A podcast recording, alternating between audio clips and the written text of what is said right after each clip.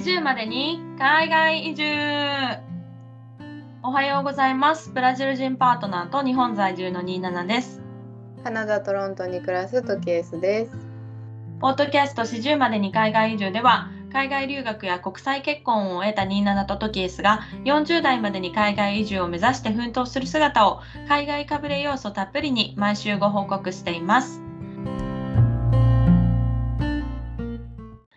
えー、さて、第136回目の40までに海外移住です。はい、よろしくお願いします。トケさん、お帰りなさ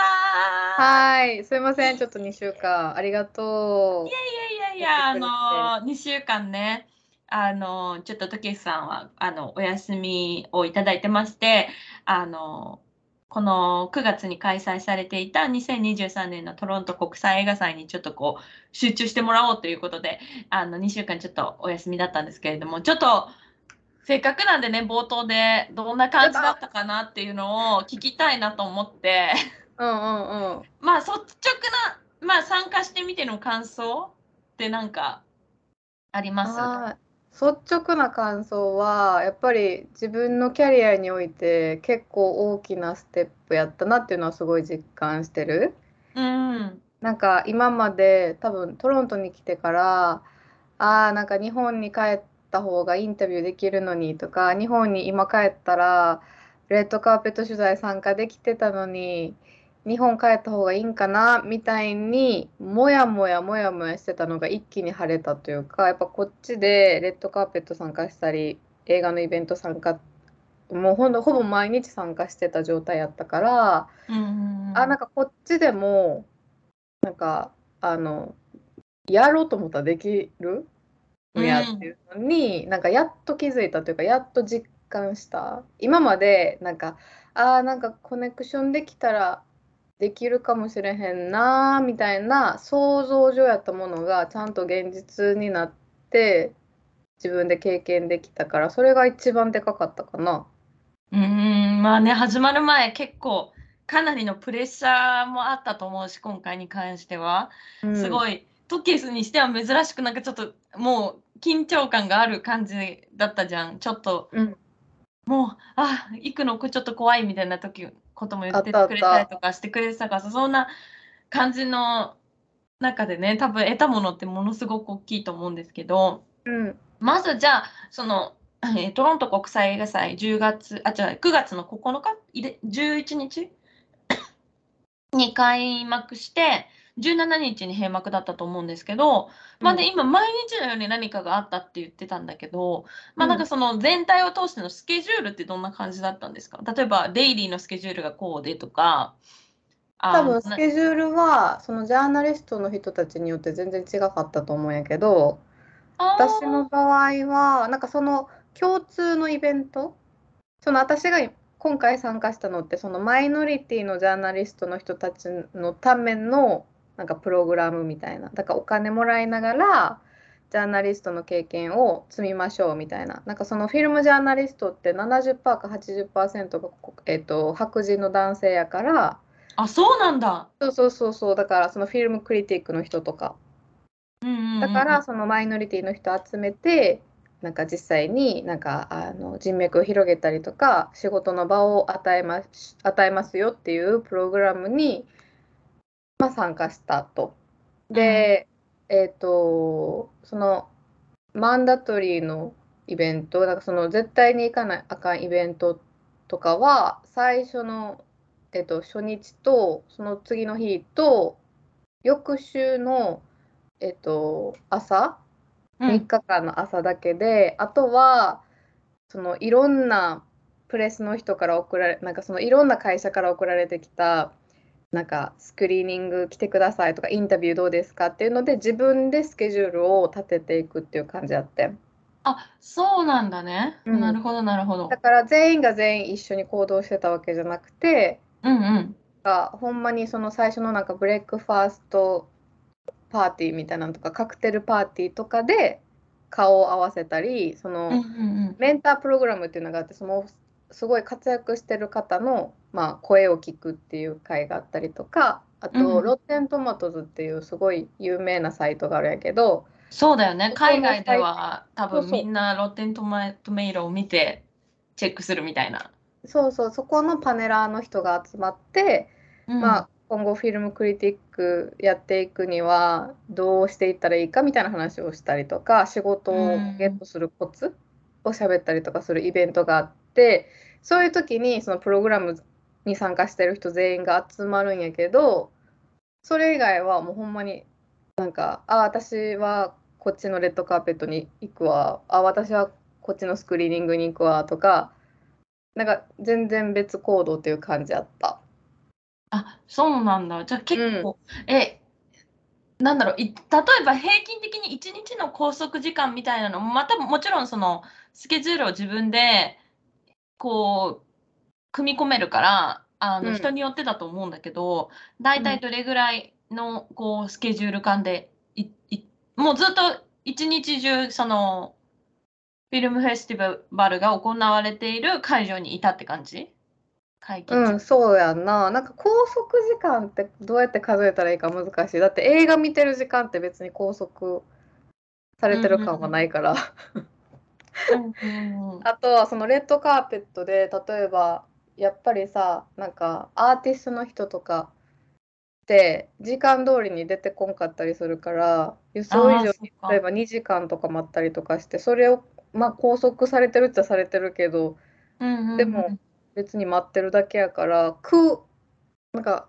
苦になることは全くなかった。映画嫌いやったら苦やけどその1日4本見たりせなあかんから、まあ、1日4本？そうそうそう。あの映画好きとかからしたら全然なんか幸せって感じやった。でも単純計算でさ1日4本見たらさ、まあ、その1本が100分の映画だとしてもさもう56時間は平気でそれで拘束されちゃうもんね、うん、そうそうそう。だから普通に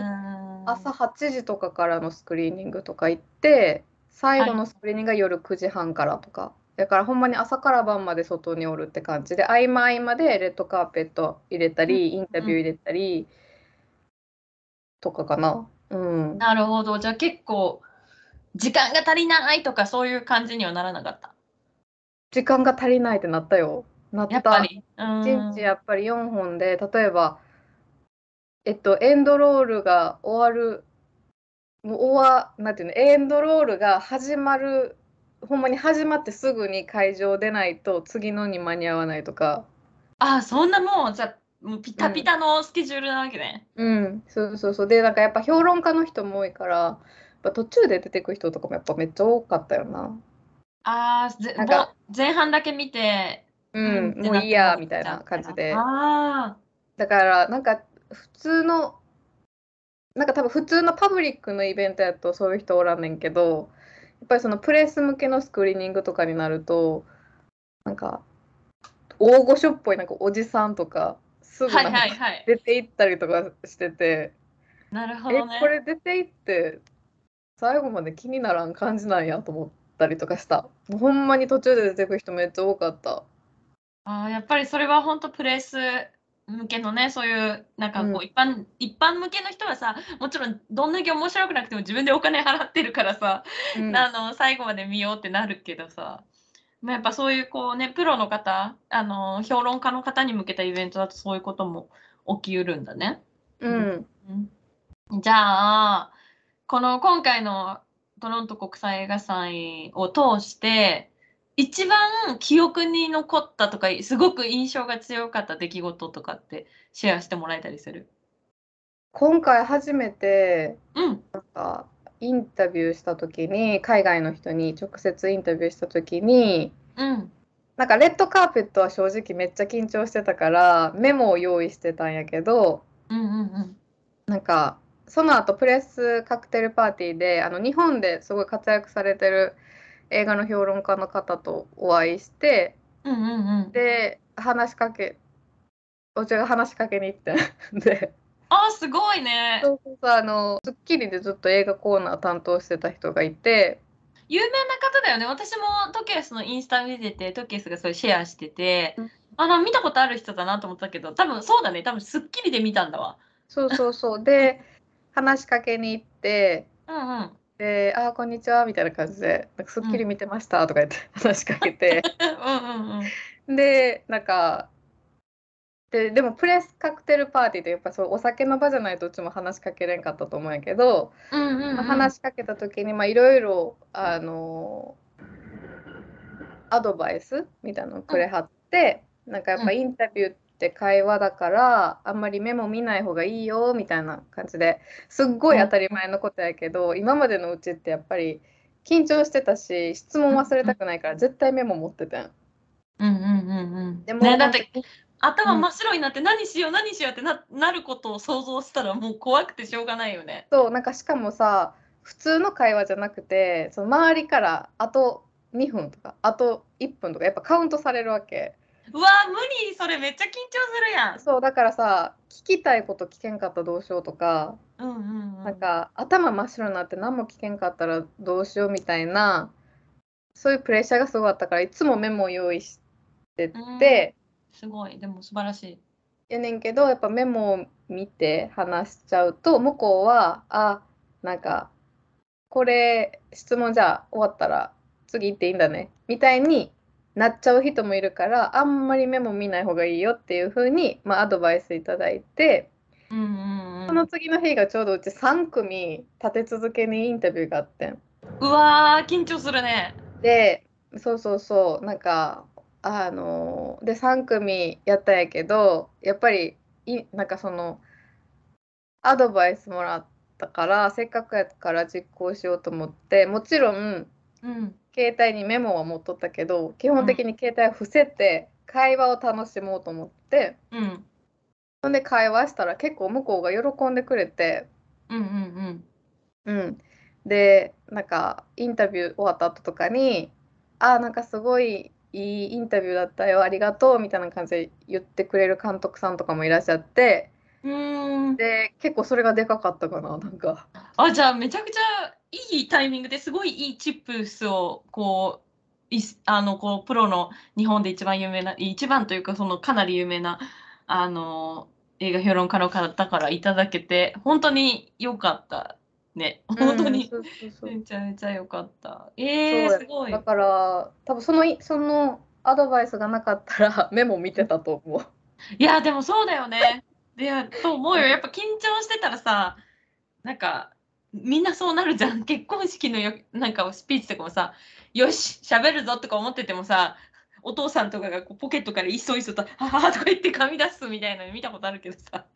なんかやっぱり人って緊張して頭がこうホワイトアウトしてもうどうしよう。何を喋ろうみたいになったら多分メモ見たくなっちゃうと思うんだけど。でもそれをちゃんとうん。ね会話にできたのは素晴らしい。そうなんかしかもさそのインタビュー3組のうちの1組1人やってんけどバベルの脚本家の人でなんかすごいもう脚本家としてすごい有名で長編映画も撮ってる方。でその写真 調べた時にうん、Google でななんかまあ事前調査するやん。どんな人かなみたいな。うんうんうん。もうめっちゃ怖い写真しか出てこんかってなんか。で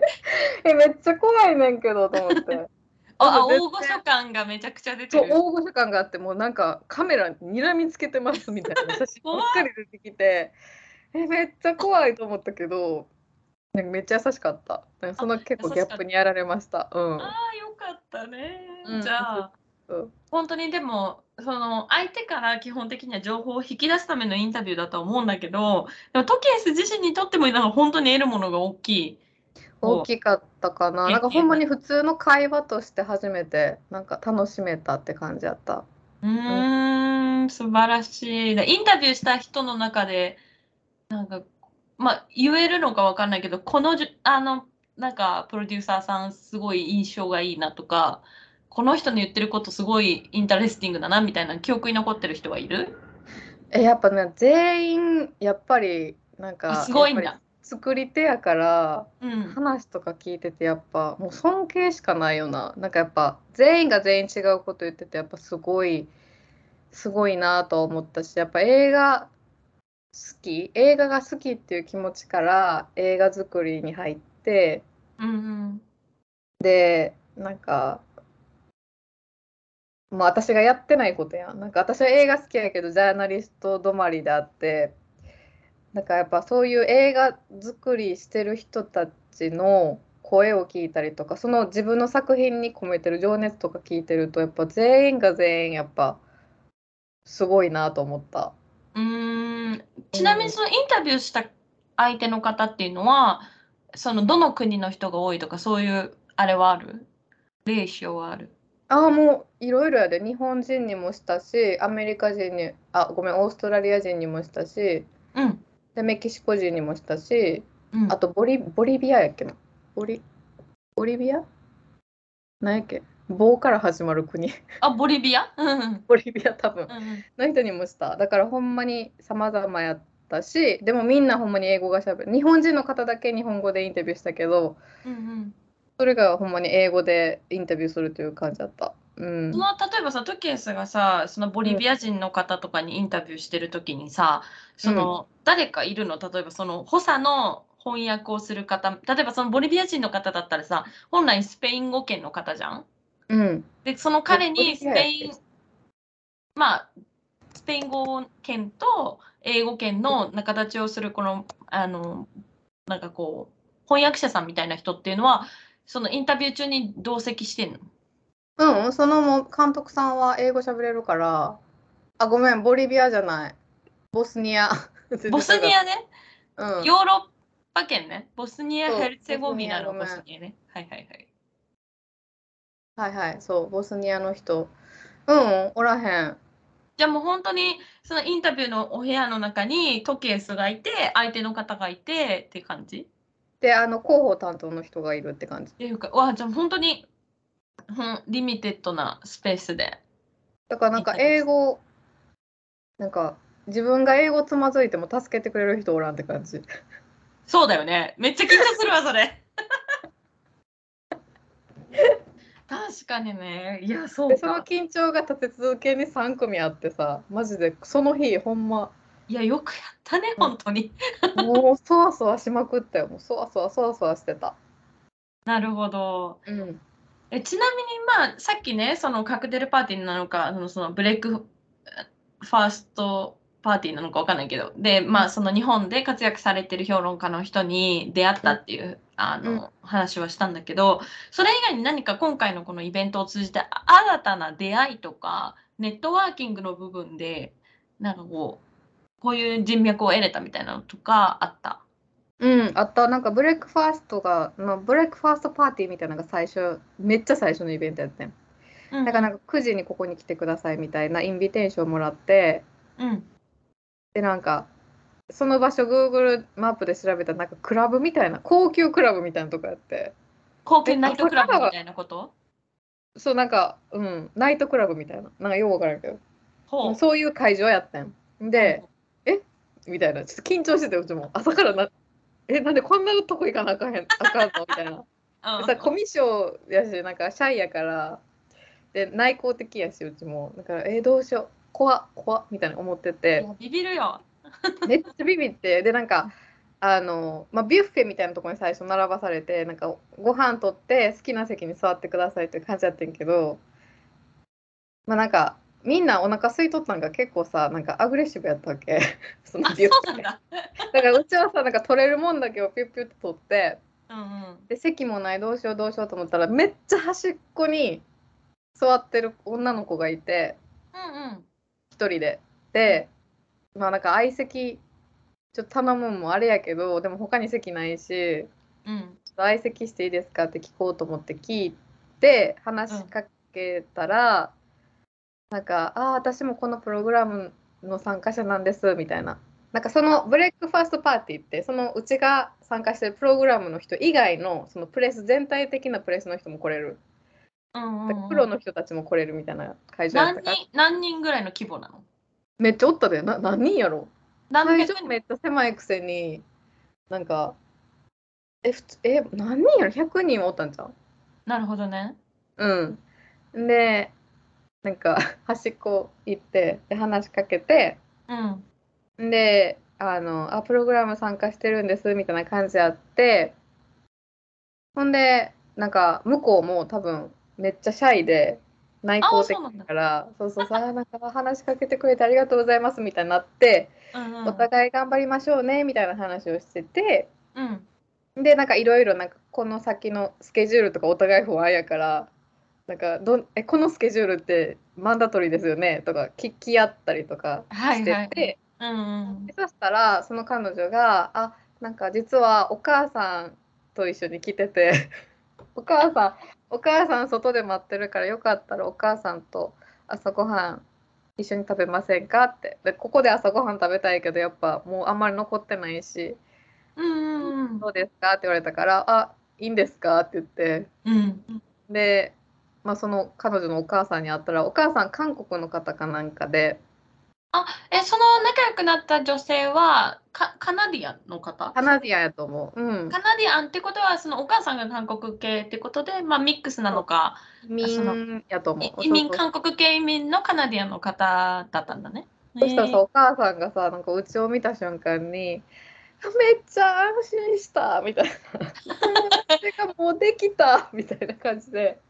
めっちゃ喜んでくれて、で、朝ごはん一緒に食べてる時も、うんうん、だからそのやっぱ彼女その出会った女の子もやっぱ親がさ移民でやっぱり英語がネイティブじゃないから、うん、なんかうちが喋ってて詰まったりとかすると受け取ってくれんのよな。なんかああこうこういうことだよねみたいな。あだからうち的にも話しやすくて。娘さんはもう完全にカナダ育ちって感じなのそうそうそうそうあじゃあ娘さんはネイティブ赤ちゃんの時に韓国におったって感じだと思う。ああ、なるほどね、なるほどね。ええだから親が多分両方ネイティブじゃなくてカナダで育ってるから、その子は英語ペラペラやけどその 後日にお父さんにもあったんやけど。めっちゃ仲良くなってる。そうそう。お父さんにもあったんやけどなんかやっぱあのお父さんはフィリピンの方で。あ、そうなんだ。うん。だからなんか結構英語に鉛がある感じあった。うんうんででもやっぱそういう家庭で育ってるからかなんかうちが英語どうしようってなった時もあこれが言いたいもしかしてこれが言いたいのかなみたいな感じで聞いてくれたよそんなだからうちも結構そういう人と初日に会えたことが結構さでかくて。大きいね。大きい。だってさアジア人なんてアジア人というかなんかその日本人の人まず一人もおらんかったわけまずえそうさプレス関係とかまあそのもちろんトキエスがインタビューした方はいたと思うけど、それ以外にそのジャーナリストとして来てる方その時すが話しかけた人以外にもうほぼほぼいなかったみたいな感じでしょ？多分。ほぼいないと思う。だってなんか、あのそのメンタープログラムみたいなイベントがあった時にその、うん、メンターの人に直接話なんか質問できるんやけど「あなんかニューヨークのフリーランサーです」とか「あロサンゼルスから来ました」とか「ニュージーランドから来ました」とかやっぱそういう人らばっかりでなんかやっぱ英語ペラペラっていうか英語が母国語の人がやっぱ多かったよな。まあそうか。まあでもそうだね。トロント国際映画祭北米圏で一番大きい映画祭だからやっぱ英語圏の人が一番集まりやすいっていうのはあるかもしれない、ね、そうだから結構カクテルパーティーとかでもなんかみんなやっぱ交流してる時に映画の話で盛り上がりたいのになんか向こうがすごいテンション上がってうわーって例えばオッペンハイマーの話とかされた時にああ難しいかも。黙っちゃうんよ。なんか何言ってん聞き取りたいなんだよでもなんか向こうがうわーってテンション上がって向こうもさやっぱ初対面で緊張してるから早いねんな。あって喋ってくるから、その時もなんかニコニコしてうんうんしかできひんと思ってしかもなんかさオッペンハイマーっていうさ科学者の人の話の映画とかでさ、うん、より専門的なこと言われたらさう。んってななるよねなるなるしだから結構なんか変な空気流れて去っていくみたいな めっちゃあった。多分うちが英語理解できてないからなんか別の人に話しかけるみたいな。なんかそういう結構厳しいなんかつ辛いちょっと辛かったけど、まあ、確かにその学校とかもそれこそ留学生ってとしての立場の時は、まあ、少なくとも相手が自分が留学生だとしての視点があるじゃん。うん、なんか彼女は英語ネイティブじゃないって思ってくれてる視点がある人と喋るのと、まあ、ジャーナリストの人はさ多分そこのフィルターはなくてさ完全に一人のトケスをジャーナリストとして多分見てるからさもう手加減なしだよね多分。そう手加減なし。でうわーって喋りかけられてうちが圧倒されて終わるって感じ。いやそれはね確かにずっとだときついけどでもその最最初の時にその韓国系のか彼女に出会えて本当によかったね。うんよかった。でなんかその子二十歳でさ。あ若いんだ。めっちゃ若い。で二十歳ででなんか年齢きなんかお母さんがなんか年齢聞いてきてうちに「何歳?」みたいな。で聞いてきた時にうちが「35」って言ったら、うん、もうなんかすっごいリアクションしてくれてなんか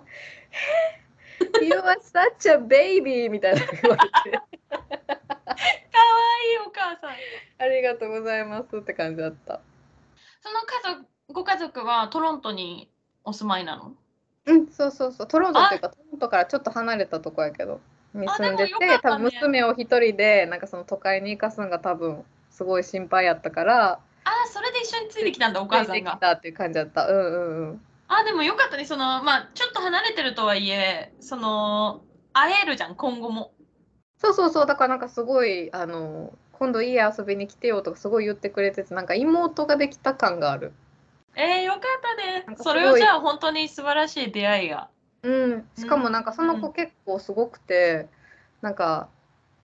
あのインスタグラムとかの話してる時に、うん、なんかあなんか2つビジネスのも持ってるよみたいな。言ってて、うんうん、あそうなんやって言っててビジネスの方も教えてもらっていいって言って聞いたらマジでフォロワー1万人以上とかやって。で、うんうんうん、でなんかあの実はサイトも持っててみたいな、うん、ウェブメディアも実は持っててみたいな話をしてて。であのまあいろいろ話していく中でうちが、うん、なんか英語でも記事書いてみたいけどやっぱなかなか難しいわみたいな話をした時に向こうが「あでそういう時になんかちょくちょく出してこねなんか「あ実は私ウェブメディア運営してて」とか。であでそういうのでなんかあよかったらうちのサイトで書いてみるって言ってくれて、うんうんうん、で初めてなんか英語で記事書いてで掲載してもらって、うん、だからそれが今後の多分キャリアにつながるというか今後の実績のところにそそれが書けるから、うん、なんか結構それがでかかったかな。なんか変やけど変な気分やけどなんかそのなんか15歳も年下の子が自分よりすごいなんかやっぱ頑張ってる？いやでもジェネレーション Z だね本当にね。すごいね。そうすごいなと思ってほんまにもう尊敬しててで、うん、でもこれって正直日本ではないかもしれん。私日本で二十歳の子に出会ってなんかウェブメディア持ってるけどやってみるって言われても多分プライドが邪魔してあいやいいとか言いそうと思って。うん。うちは日本ではさ結構書いてるから、うんうんうん、なんかいやいいや他にもメディアあるしってなってそうと思って。そっかそっか。うんだから結構それがでかかったかな。でも向こうも向こうでインタビューすること自体が初めてやからあに相談してくれたりとかだから結構ウィンウィンな関係っていうか、うん、お互いに。情報をうちがあげて、うん、なんか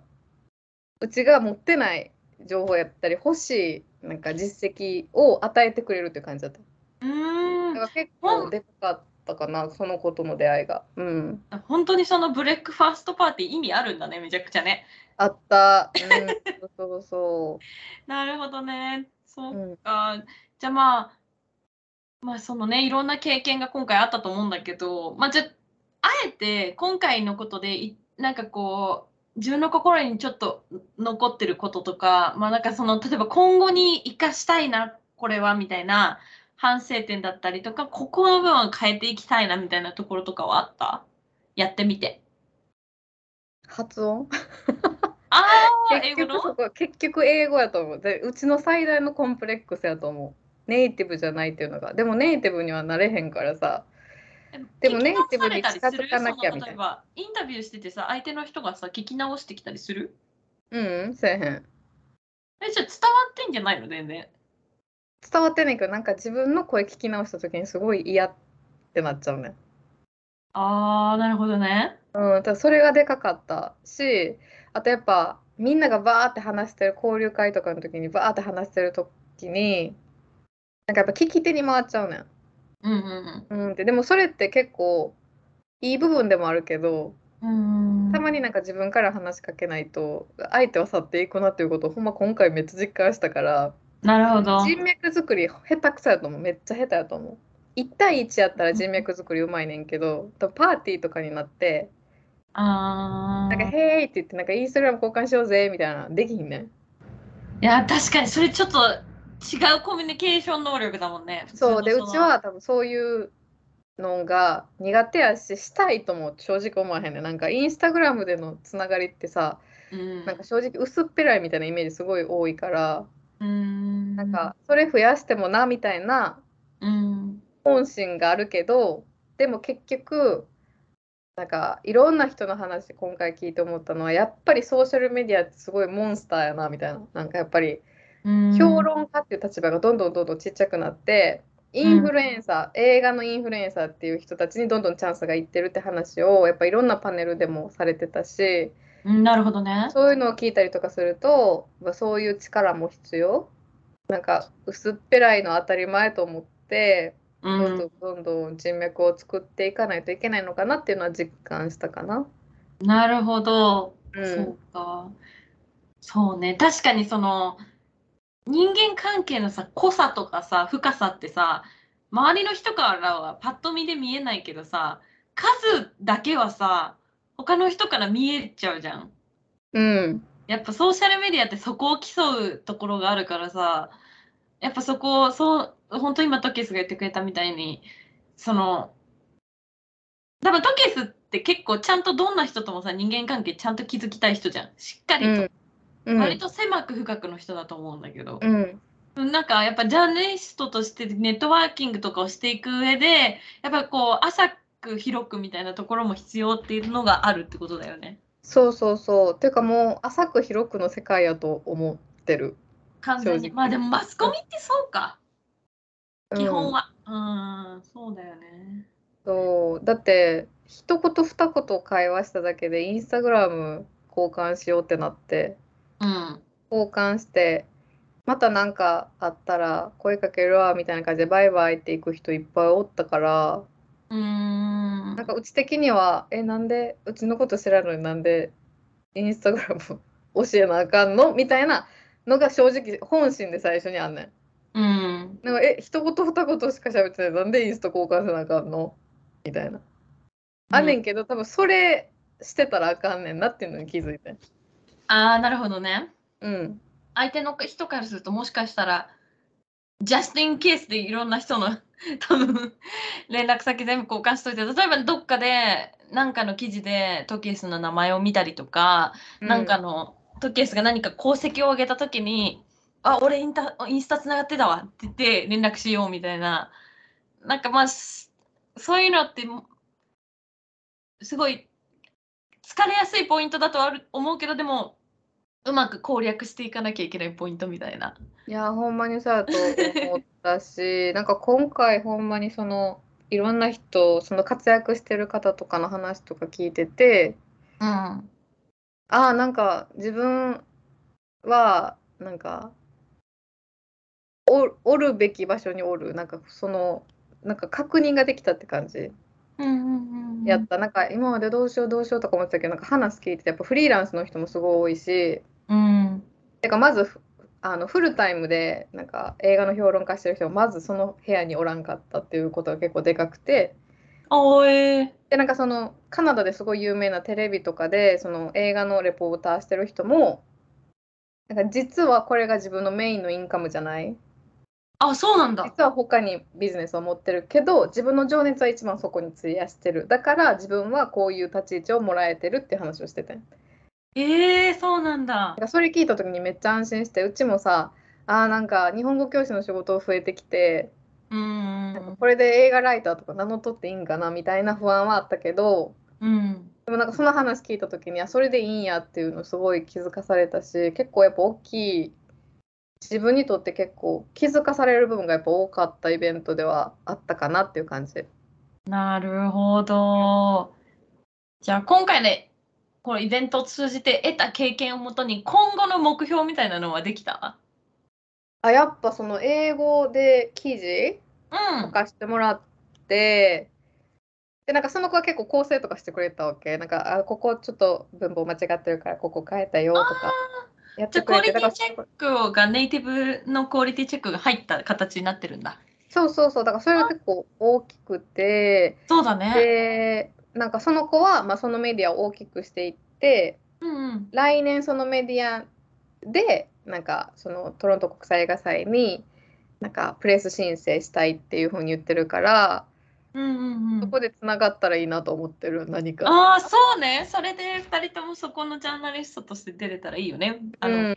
そうそうそうなんか結構助け合ったしなんか レッドカーペットとかでもなんか向こうがカメラないどうしようどうしようって言ってて、うんでうちがあーなんかマイクないからボイスレコーダーしかないからって言ったらあー私カメラあるあ私マイクあるであーじゃあ私カメラあるでじゃあ協力してレッドカーペット一緒に行こうとかうんうんうん。結構なんかチームワークが結構できててその二十歳の子とおーすごいね。だからなんかその子がすごいなんか将来なんか違う国にも一緒にフェスティバル行けたらいいねとかめっちゃスイートなこと言ってくれんね。やっぱこう、夢があるね。若さもあるし。そうそうそうそうそうだから行けたらええなみたいなの言ってんねんけど。いや、いいじゃないですか。なんか本当にね、すごい充実したものになったと思うんですけど、うんまあ、あの聞いてる方もね、やっぱこのトロント国際映画祭って、まあ、行ったことある人ってまずまあいないと思うし、なんかそれをなんかプレスとして経験した人ってなかなかいないと思うので、もしなんかトキエスに聞いてみたいこととか、これどうなんですかね？みたいなの質問あったらぜひぜひ、あの、皆さん、ああのインスタのアト27トキエスの方にメッセージいただければと思いますので、はいあのはい、ぜひお待ちしております。はいはい、では、ちょっとだいぶ冒頭長くしてしまったんですが、えっ、と、早速本日も始めてまいります。はい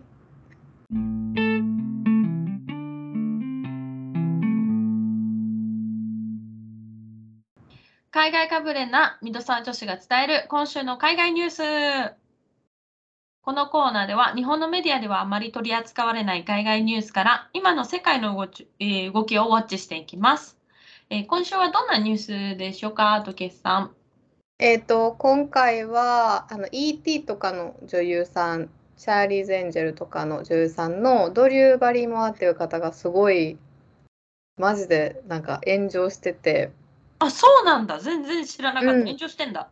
うんっていうのも今ってそのストライキ全米脚本家組合とか全米俳優組合とかが、まああの正当な賃金を求めたりとか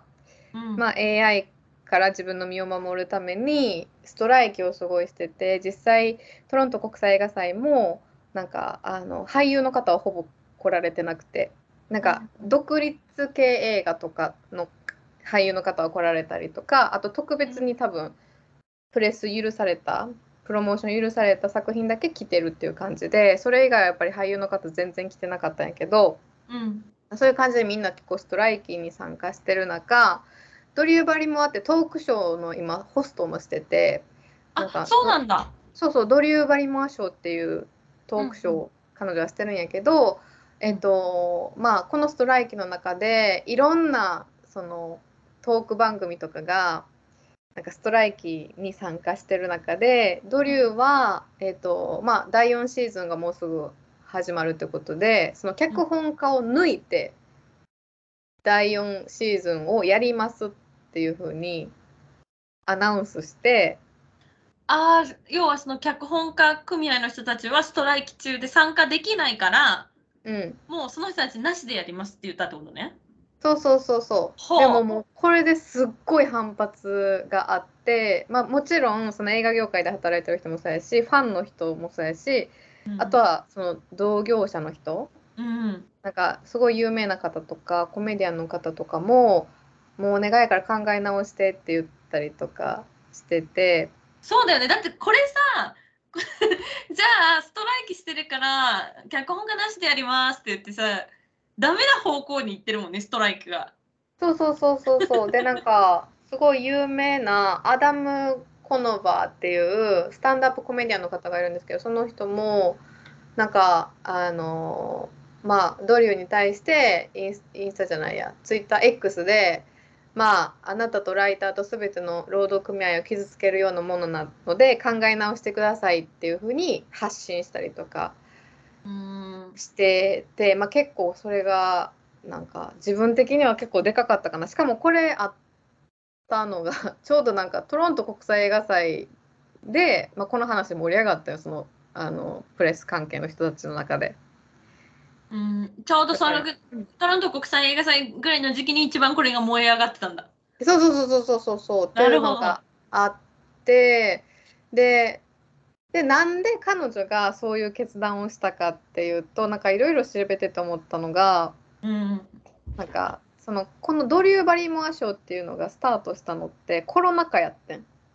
ああそうなんだ。で結構コロナ禍にスタートしたことでまあいろんななんかあの方を助けたなんかその仕事を与えて例えば全然仕事がなかった時期にこのショーが始まったことでいろんなスタッフの人を助けることができたみたいな思いからだから、まあ、こういうストライキ中にでも、うん、なんか番組を続けていくことが彼女の中にと彼女にとったらなんか正しい選択やったみたいな風に思ったっぽくて。なるほど、まあ、実際にそのストライキ中の脚本家の方だったり俳優の方たちは収入が一切なくなっちゃうってことだもんね。うん、そうそうそう。実際なんかあのストライキに参加した俳優の人とかで家売らなあかんくなったみたいな人もおったりとか、うんうんうん、なるほど。まあ、そういうことがあったんやけど結局でもその後に番組復帰しますって言ってたんやけど、うん、まああのその番組決定を撤回して。うん。あじゃあ結局やりませんってこと？そうそうそうそうそう。だから結構やりますやりませんのなんかあのすごいなんていうの？なんかそういうのですごいなんか周りを振り回した感があって、うん、結構なんかうつ的に衝撃あったっていう感じやねんけどそうね記事今トキアスが、うん、えーと、紹介してくれたニュースに書いてついて書いてある記事、えーとえー、また、えーと、TV グループさんの記事で、えーと記事タイトルがストライキ中に番組復帰を発表したドリュー・バリモア賞、えー、復帰の決定を撤回。ドリューは謝罪。私が傷つけてしまった人たちへってことでその中にも今トケスが話してくれた通りえっとえー、そうね12日後だったんだね。だからドリューの発表は、えー、アメリカデッドラインがこの番組が組合に、えー、加入している3人の脚本家抜きで第4シーズンのテレビ放送を企画していると最初に報じてから12日後にやっぱやめますって言ったね。うん、そうそうそうそうそう。えー、まあめちゃくちゃ謝ってはいるよね。だから私は皆さんの意見を聞き、ストライキが終わるまで番組の、えー、初放送を一時停止する決断をしました。えー、私が傷つけてしまった人たち、そしてもちろんこの番組で働き、今日の番組、今日の番組を作り上げてきた私たちの素晴らしいチームに対して深くお詫びを申し上げる言葉がありません。とドリューは述べている。そして私たちは本当に前進する道を見つけようとしました。そして業界全体がすぐに、えー、解決することを心から願っていますと付け加えたと。で、このインスタグラムやねんけど、うん、なんかほんまにバーって声明を綴っったやつを多分スクリーンショットして、なんか上げてるって感じだけどその前になんか結構泣きながら謝罪したりとかする動画を上げててんけど、それに関してはすぐ消しはって。まただから誰かからやめなよって言われたのかしら。そうだからやっぱすっごい反感買っててなんかそうよね。すごかったっていう。そうそう、それがそう、うちの的に衝撃の今回の海外ニュースやった。うん。その、それも多分 TV グループさんにニュース載ってるので、えっと、その記事も後で合わせて載せておきます。トライク中にトーク番組を再開し、批判する。謝罪ビデオビデオを走行するも削除。そのビデオでドリューが語っていたことってっていう記事があるようなので、これも後ほど上げておきます。はい、はい。まあでも、このこの記事にもあるけどさ当初ドリューの番組復旧の発表を受けて CBS のザ・トークや HBO のリアルタイム・ウィズ・ビル・マなんて読むのこれ？マなんて読むやろな。え私のではには読みが分かりません。ママヘアなんて読むやろ？えっとビル・ママビル・ヘア マーってなってるわ。うん。えっと、M-A-H-E-R ね。多分人の名前だよね。このビルうんなんとかさんっていう方の TV, TV ショーが多分 HBO であるんだと思うんですけど、まあ、これらなど、えっと、他の番組がこのドリュー・バリモア賞の発表に追随して、その、だえー WGA、要は、えっと、えー全米脚本家組合のうん WGA の脚本家を抜きで番テレビ番組はあの復帰しますっていうのを追随して発表しちゃったから、より問題になっちゃったんだよね。だからその結局、ドレオがやったことに他の番組も追随しちゃったら、この WGA に参加してるライターの人たちはさ、本当に、もう本当に食いっぱぐれてっちゃうじゃん。うん。すごい大きな影響だったし、まあ、そのバックラッシュを受けるのもすごいわかるというか。うん。そうそうそうそう。で、なんか今回のストライキで思ったのがさ、うん。そのトロント国際映画祭でなんかうちシルベスタ・スタローンのなんかトークイベントみたいなのに参加してん。うん。で彼結構ロッキーについて語ったりとかしてて。うんうん。でえ大丈夫なんかなみたいに思ったけどでもいろんなこと話してて思ったのがそのなんか特別に許されてる場合もあるみたいな。だから一概になんかネットの情報ってなんか信じられへんなと思って。なんかその例えば TikToker とか Instagram の人が「わあの人過去作品について話した」とかいうのを切り抜いて、なんか批判したりとかするけど、でもその人は特別になんか許可を組合からいただいてる場合もある。っていうなるほどね。のもあるし一回なんかあの大きいなんか話題になったのがうん。ザッカリー・リーバイがなんかストライキはクソやみたいなのを言ってるところだけを切り取られて TikTok ですごい炎上しなんかすごい動画が回って炎上したけどマジで切り取られてんねんその前後に言ってたこととかも全部切り取られてそこだけをなんあか動画で回って炎上したみたいなのがあってあ、もうそ本で当良くないよね。良くないそうそうそう。で後でなんかザカリー・リーバイがそういう意図ではなかったって動画の最初前後を見てもらったら分かるけどそういう意味で言ったんじゃない？みたいな感じで後で声明出さなあかんかったみたいなあったりするからだからネットの情報って鵜呑みにできんし今回のドリューの件もうわーって盛り上がったけどじゃあ実際にニュースをちゃんと順から追って、なんか見てる人どれぐらいおるんやろとかうーん。いないんじゃんそんなに？思った、うん、っていうのがあっただからストライキって複雑な問題やなみたいなそうだね。この今回まだね、えっ、と多分脚本家組合のストライキがいつからだっけ ?5 月 ?4 月ぐらい？もっと早かったっけ？5月とかやったんちゃうかなそうだよね。で、その後うんすぐにまた俳優組合の方もさ、ストライキ入っちゃって、うんなんか、こんな長くずっと多分ストライキのことって、この数十年なかったって言ってたじゃん。うんだから、俳優さんたちも、その脚本家の方たちも、まあ、その周りのそこの組合に入ってない人たちも、自分が初めて経験することだった場合に、どういうアクションを取っていいか分かんないから、こういうことが起きちゃうんだろうね。うんミスと、ミスっていう言い方なのか分かんないけど、でも確かにその、まあ、ドリューの気持ちを今、トケスが言ってくれたからさ、確かにそのコロナ禍で始まって、その、いろんな人を助けたっていう要素があったわけじゃん。で、今実際にその、ストライキがあることで、ここの組合に入ってない人たちも割を食ってるわけじゃん。うんこの脚本家組合にも俳優組合にも入ってないけど、この業界にいる人たちだって生活があるわけで、その人たちを、にやっぱり仕事をあげたいっていう思いでやりたいってもしなってたとしたらそれも私はすごいわかるしでもやっぱそのそこのコンテクストを見ないでその彼女がなんかこう番組を復帰します脚本家抜きでっていうそこだけ切り取ってみるとすごいなんか自分勝手にも見えちゃうしなんかニュースの見方って本当気をつけないと危ないなって思いましたね。うんはいほ。んまそうねうんうんはい、今回ね、あの、トキエスが紹介してくれたニュース、それぞれ、えっ、と、TV グループさんの方で見れる記事なんですけども、あの、えっ、と、ポッドキャストの概要欄に貼っておりますので、ぜひチェックしてみてください。はいでは、次のコーナーいきます。ということで今週の四十までに海外中はここまで。感想、質問、ご意見はインスタグラムのアカウント、あと27とケースにて受け付けております。フォローの上、ぜひチェックしてみてください。ぜひよろしくお願いします。はい、では来週金曜日朝8時にまたお会いしましょう。ボンフィナウジセマーナ。Have a good weekend. ありがとうございました。ありがとうございました。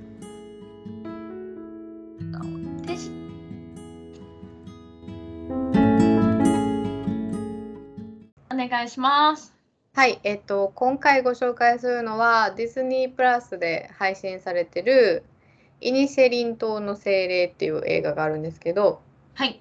この映画すごいなんか評価高くて、うん、で複数の賞にもノミネートされたり受賞したりとかしてて、うん、なんかすごいなんかあれえっとねアカデミーとかでも話題になったんよ。あそうなんだ。そうそうそうで見てみてんけどこれでも好き嫌い分かれる 作品やなと思った。あそうなんだ、ね、けどまあまあ今回ご紹介できたらなと思うんですけどえー、っと舞台が1923年のアイルランドのもうすごい小さな島のイニシェリン島っていう。ですごい小さい島で戦時中っていうのもあってなんか、うん、コミュニティがまず小さいね。なんか住民全員が顔見知りみたいな。はいはいはい、はい、そうそう。でそこでパードリックっていう、まあ、男の人がおるんやけどと友人のコルムっていう人がおるんやけどそのパードリックとコルムはもうずっとな長いこと親友同士やってん。うん、やねんけどなんか急にコルムから「もう喋りたくない」みたいな言われんねん。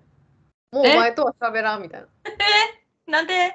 でで理由も全然わからんままパードリックはなんかまあ周りの人の力を借りてその解決しようとする何が自分は何か悪いことした？とかうん何がダメやったん？って言ってもなんかそのコルムはいや別にお前は悪いことしてない。ただお前のこと嫌いになったみたいな。え？なんで？で話をまああのなんていうの？もう話せえへんみたいな言われてでも、うん、パードリックっていい人やからやっぱ解決したい、うん、自分が悪いことして謝るしとかって駆け寄っていくんやけど多分それに愛想を尽かしたコルムが、うん、もう次話しかけてきたら、うん、なんか、えーと、自分の指を切断してお前にくれてやるみたいなこと言い始めんねん。相手のじゃなくて自分のを切るんだ。そう。そう はい。で、なんかそれ言われた時に、まあ、パードリックがすごい衝撃を受けて喋らんようにするんやけど、うん、言うて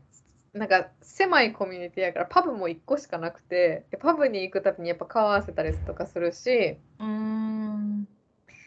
でそんな中まあえっ、ー、とほんまに指切り落としてなんか ドアにそのコルムが自分の指切り落としてなんかそのパードリックの家のドアに指ぶつけたりとかえ本当にやるんだ。やば、うん、そうそう。結構なんか やば最高な映画やったんやけどそうね。びっくり。そうそうそう。でこの映画ってなんか面白いなと思ったのが、うん、なんかやっぱこの舞台がやっぱ小さい島で、